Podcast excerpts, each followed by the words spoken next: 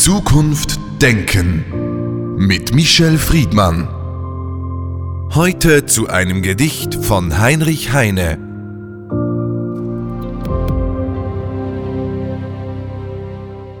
Manchmal kommt mir in den Sinn, nach Amerika zu segeln, nach dem großen Freiheitsstall, der bewohnt von Gleichheitsflegeln. Michel Friedmann, nächste Woche sind Wahlen in den USA. Wir wollen sprechen über die Idee von Amerika, eine Idee, die auch Heinrich Heine in seinem Zitat hat anklingen lassen. Was bedeutet für Sie selbst, Michel Friedmann, Amerika? Amerika ist für mich ein Versprechen. Amerika war für mich immer auch ein Zufluchtsort, ein Fluchtort. Das ist auch die Geschichte meiner Familie. Meine Eltern nachdem sie den Holocaust überlebt haben, haben immer davon gesprochen, dass es nur zwei Möglichkeiten gibt, gerade auch für Minderheiten oder für Juden, wo man äh, mit einem Minimum an äh, Angst leben kann. Das ist Israel und das ist in dem Fall wahrscheinlich für viele Menschen aus der ganzen Welt Amerika. Amerika ist aber auch das Versprechen der Demokratie. Es ist das mächtigste Land der Welt und es ist so ambivalent und so widersprüchlich und so problematisch und so wunderbar, wie es alle Jahrzehnte in dem äh, 20. Jahrhundert sichtbar war. Amerika ist für mich das Land, das Deutschland von den Nazis befreit hat, das Europas Sicherheit garantiert hat. Und all das, was ich gerade beschrieben habe und noch viel mehr, ist seit der Jahrhundertwende immer mehr in Zweifel gezogen worden und mit der Wahl von Donald Trump endgültig in die Zeitenwende, in die Verhandlung eingetreten. Es sieht so aus, nicht zum Besseren. Sie haben das Amerika erwähnt, wie es sich für Sie darstellt, wie es sich für viele, gerade auch jüdische Menschen im letzten Jahrhundert dargestellt hat. Und Sie haben den Bogen gemacht zu Trump. Hinter diesem Amerika steht ja eine Freiheitsidee, eine hart errungene, zum Teil blutig erkämpfte Freiheitsidee. Wenn wir nochmals auf die Ursprünge Amerikas und der Idee der Freiheit, der Gleichberechtigung und letztlich eigentlich der freien Verfassung zurückgehen, müsste ja Amerika heute noch Vorbild sein für uns alle hier in Europa. Ich muss es nochmal sagen, Amerika ist ein geteilter Kontinent. Er besteht nicht nur aus Schwarz oder Weiß, sondern aus vielen ganz unterschiedlichen Schattierungen. Aber nimmt man Amerika in seiner Aufarbeitungsgeschichte, gibt es nach wie vor einen strukturellen Rassismus gegenüber Menschen mit äh, schwarzer Hautfarbe. Wir haben das gerade in den letzten Monaten noch einmal in aller Deutlichkeit und Brutalität erlebt. Es gibt eine nicht aufgearbeitete Ursprungsgeschichte, nämlich die Frage, wie man mit den äh, Ureinwohnern umgegangen ist. Und es gibt auch äh, traumatisierte Kriege, die keine Berechtigung hatten, wie zum Beispiel Vietnam, wie zum Beispiel der Irakkrieg. Und es gibt den Zynismus einer Megamacht, die sich Guantanamo geleistet hat. Ähm, auf der anderen Seite ist es in der Tat das Land, wo die Meinungsfreiheit äh, von der Verfassung so geschützt wird wie nirgends sonst auf der Welt. Die Diversität so unglaublich ist wie nirgends auf der Welt, wo Kunst, Kultur sich äh, ausbreiten kann in einer Internationalität wie nirgends sonst auf der Welt. Und bis heute, und da sieht man diese Ambivalenzen, ist Amerika nach wie vor die einzige Schutzmacht für die Freiheit und die Demokratie. Die anderen Großmächte heißen China und Russland und sind Diktaturen. Das heißt, bei aller Kritik, die man gegenüber Amerika aussprechen nicht nur kann, sondern muss, muss daran erinnert werden, dass es keine andere Großmacht auf dieser Welt gibt, die bereit ist, auch für die Freiheit zu kämpfen. Und anders als wir Europäer, die nicht in der Lage sind, unsere eigenen Außengrenzen zu schützen, sind die Amerikaner als Mitglied der NATO immer noch die treibende Kraft auch für die Sicherheit der Menschen, die in Europa leben. Diese Ambivalenzen, die Sie beschreiben, die müssen ja irgendwo auch erklärbar werden, wenn wir nachvollziehen wollen, was auf den Straßen Amerikas gerade in den letzten Monaten geschehen ist. Wie kann es sein, dass ein Land, das derart, wie Sie es beschrieben hat, für Freiheit und Demokratie steht, eben diese andere Seite über Jahrzehnte ignoriert hat oder wir haben sie vielleicht ignoriert und da kommt was rauf in den letzten Monaten, das eben das Gegenteil ist von dem, was wir geglaubt haben, sei Amerika?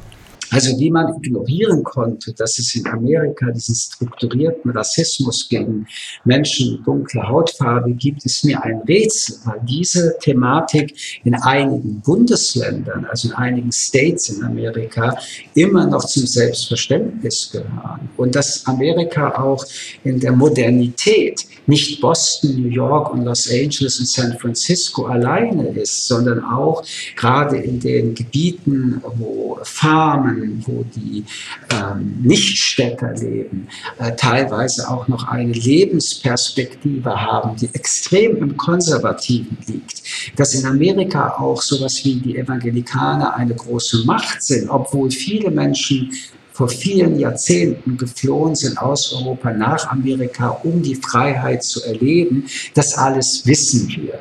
Ähm, in der Balance der Frage zwischen dieser Modernität, zwischen einer liberalen, weltoffenen Gesellschaft, einer Einwanderungsgesellschaft, die sich im Gegensatz zu Deutschland und vielen anderen Ländern in Europa auch immer so verstanden hat, die übrigens auch verstanden hat, mit Millionen illegalen Einwanderer eine pragmatische Lösung zu finden, die aber letztendlich doch wiederum auf Kosten der illegalen äh, gelebt wurde, weil sie ausgebeutet wurden wie nirgends sonst, dass dieses Amerika sichtbar auch diese Schwächen hatten, stimmt. Und doch, und dieses doch ist größer geschrieben als die Schwächen, der Freiheitswunsch, die Sehnsucht nach noch mehr Möglichkeiten, das Land der unbegrenzten Möglichkeiten. Ich hatte es am Anfang gesagt, das ist eine Fantasie, das ist eine Geschichte, eine Konstruktion, aber für viele Menschen, die das nicht aus der europäischen Perspektive sehen,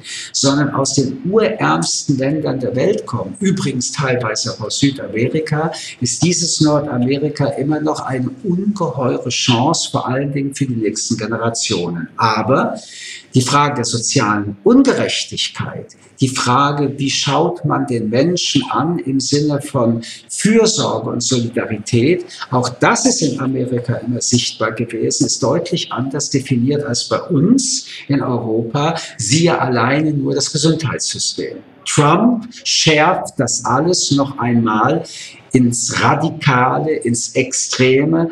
Und sein Menschenbild widerspricht eigentlich äh, dem amerikanischen. Äh, er misstraut, er hasst, er hetzt und die Menschenwürde wird von ihm mit Füßen getreten. Der amerikanische Wissenschaftler Noam Chomsky hat gesagt, die amerikanische Gesellschaft ist heute zivilisierter als früher.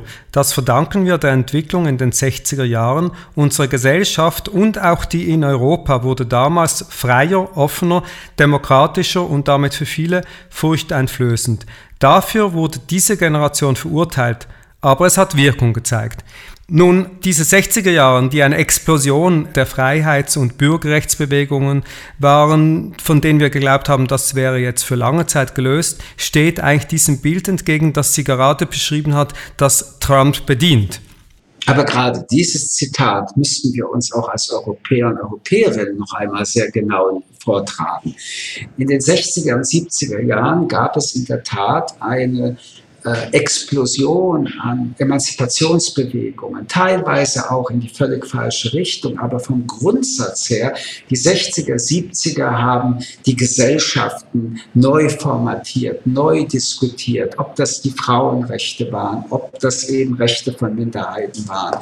Kann es aber sein, dass nicht nur in Amerika, sondern auch in Europa daraus eher dann schlafende Bewegungen, eingeschlafene Bewegungen wurden und die nächsten Generationen Generationen nicht mit derselben Energie diese Modernisierungsverhandlungen geführt haben, schauen wir uns Ungarn an, schauen wir uns Polen an, schauen wir uns Österreich bis vor kurzem mit einer rassistischen FPÖ zum zweiten Mal an, Italien mit Salvini. Immer wieder entdecken wir, dass nicht nur in Amerika, sondern auch in Europa, wo diese Bewegungen aus den 60er Jahren begonnen haben, Rückschläge erleiden, wie wir sie uns nicht vorstellen konnten. Und nehmen wir die Typologie von Trump oder Orban oder Salvini oder sogar Berlusconi, wenn man noch weiter zurückdenkt, dann entdecken wir eine große Ähnlichkeit. Es gibt eine Bewegung zum Nationalistischen, es gibt eine Bewegung zum Entmenschlichen. So gesehen ist das, was in Amerika auch heute diagnostiziert wird, wie immer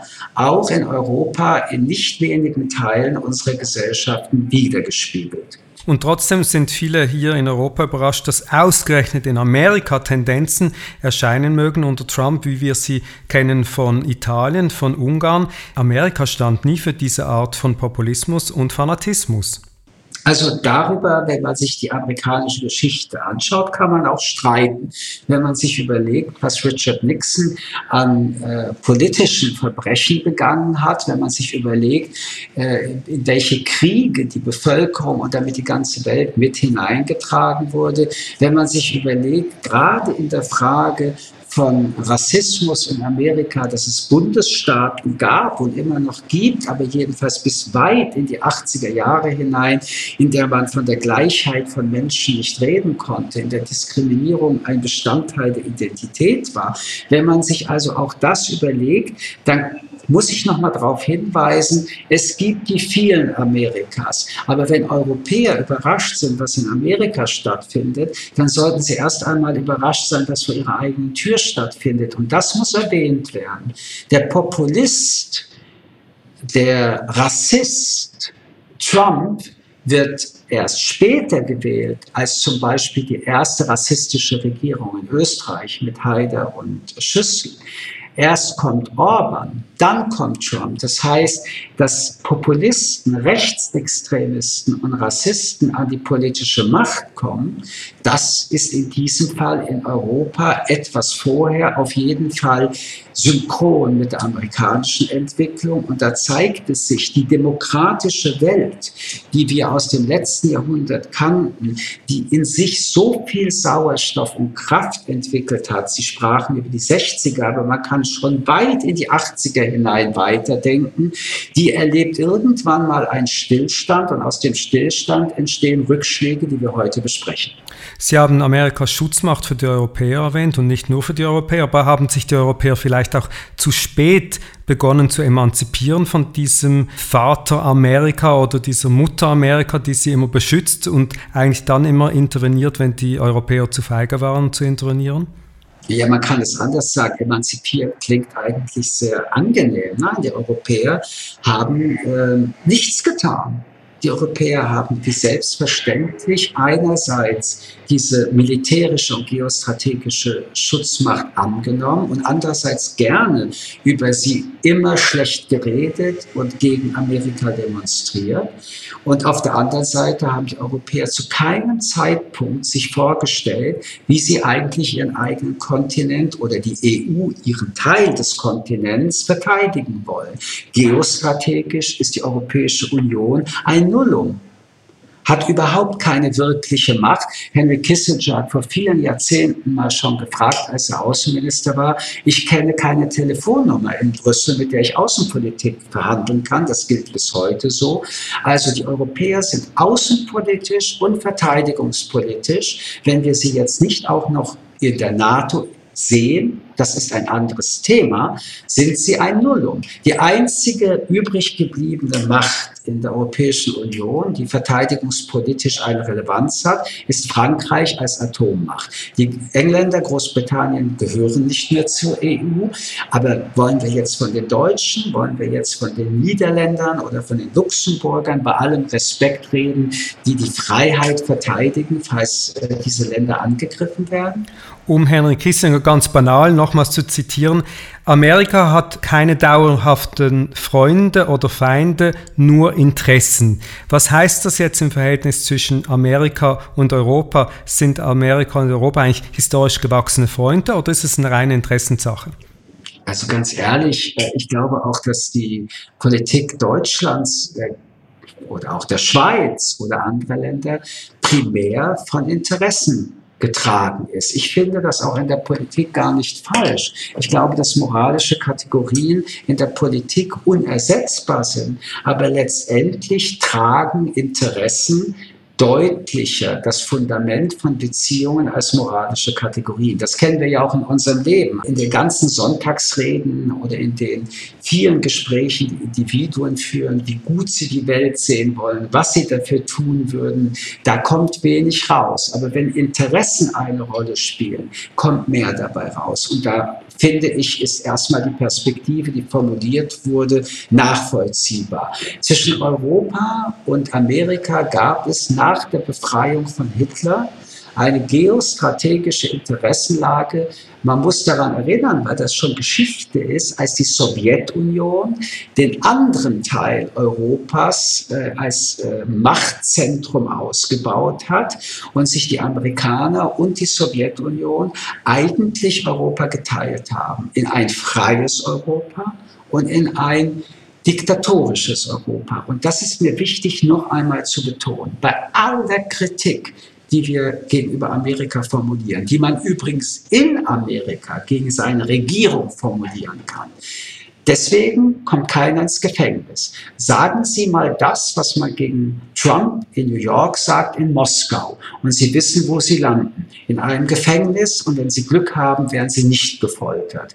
Ich glaube, dass man das nochmal betonen muss. Diese geostrategische Lage schien mit der Beendigung des sogenannten Kalten Krieges zu Ende gegangen zu sein. Und die Amerikaner haben sich in ihrer Verantwortung, was, was Europa angeht, aus Interessen zurückgezogen. Das sieht man auch an den Soldaten der US-Armee, die aus Europa abgezogen wurden. Und es gab eine neue Idee, nämlich diese NATO als einziges wirkliches Bündnis, das eine Rolle spielt. Was man nicht berechnet hat, war, dass Russland unter Putin in ihrer hegemonialen Konzeption sich nicht verändert hat. Und jetzt reiben sich vor allem die Europäer die Augen und fangen an, etwas weinerlich zu sagen, ja, wir sind doch jetzt alleine, was sollen wir denn machen? Und schauen wieder nach Amerika. Und Amerika sagt, das ist nicht mehr unser Problem wie früher. Tut was. An dem Punkt muss man auch sagen, hat Trump recht. Übrigens, auch Obama hat das schon formuliert. Ihr wollt, dass wir euch unterstützen investiert in eure Verteidigung. Das tun wir auch für das Gemeinsame, aber dass wir das Geld ausgeben, die Soldaten stellen und dann von euch auch noch beschimpft werden, das ist Vergangenheit und nicht mehr Zukunft. Über dieser Interessenslage steht ja auch noch etwas ganz anderes, nämlich eine Werteskala, Stichwort Menschenrechte. Und irgendwie hat man in den letzten Monaten den Eindruck, wenn man schaut, was abgeht, zumindest medial, dass diese Werteskala vor oder zur Disposition steht in Amerika und das wird sehr stark verknüpft mit den bevorstehenden Wahlen. Glauben Sie, dass im Grunde die Werteskala, die Verfassungsrechte, die Freiheitsrechte, für die Amerika steht, in Amerika selbst mit diesen Wahlen zur Disposition stellen? Donald Trump ist das Gegenmodell der Menschenrechte. Er tritt diese Menschenrechte mit jeder seiner Statements mit Füßen. Er verachtet sie, er pöbelt sie an, er lacht sie aus. Ähm, er geht sogar so weit, dass er Nazi-Kampftruppen äh, mittelbar auffordert, sich bereitzustellen, falls er verliert. Er ist so gesehen der Antityp des Demokraten. Er ist der Antityp des Repräsentanten von Freiheit und Menschenrechte. Aber, und dieses Aber ist groß zu schreiben, das heißt nicht, dass die Vereinigten Staaten von Amerika äh, damit verglichen werden können. Natürlich, es sind Wahlen und Anders als bei uns werden die Wahlen aber nicht wirklich von Mehrheiten in Stimmen umgesetzt, sondern durch ein sehr seltsames Wahlsystem, was eigentlich noch aus der Anfangszeit der Vereinigten Staaten kommt, wo ein so großes Land, das ist ja ein ganzer Kontinent, nicht in der Lage war, all diese Dinge demokratisch zu organisieren, gibt es diese Wahlmänner in Klammern Frauen, die das am Ende beurteilen. Auch bei der letzten Wahl hatte Donald Trump in Stimmen gesehen, weniger als Hillary Clinton und wurde trotzdem Präsident. Dessen ungeachtet glaube ich und bin davon überzeugt, dass die Freiheitsbewegungen, diejenigen, die dann doch die Repräsentanten der Idee der Freiheitsstatue sind, dass die noch lange nicht nicht mehr eine dominante Rolle spielen. Es wäre wünschenswert, dass es zu einem Wechsel kommt. Noch einmal ein paar Jahre Donald Trump hat eine unglaubliche Zerstörungskraft. Warum? Er zerstört nach innen. Aber man muss es dann auch in dem Zusammenhang nochmal sagen, Amerika ist eine Weltmacht. Und wenn der Präsident der Vereinigten Staaten von Amerika, so wie wir ihn beschreiben, unterwegs ist und damit auch eine größere Sympathie hat zu Autokraten, zu auch äh, Staatsmännern und Frauen, die eher auch mit Korruption in Verbindung gebracht werden.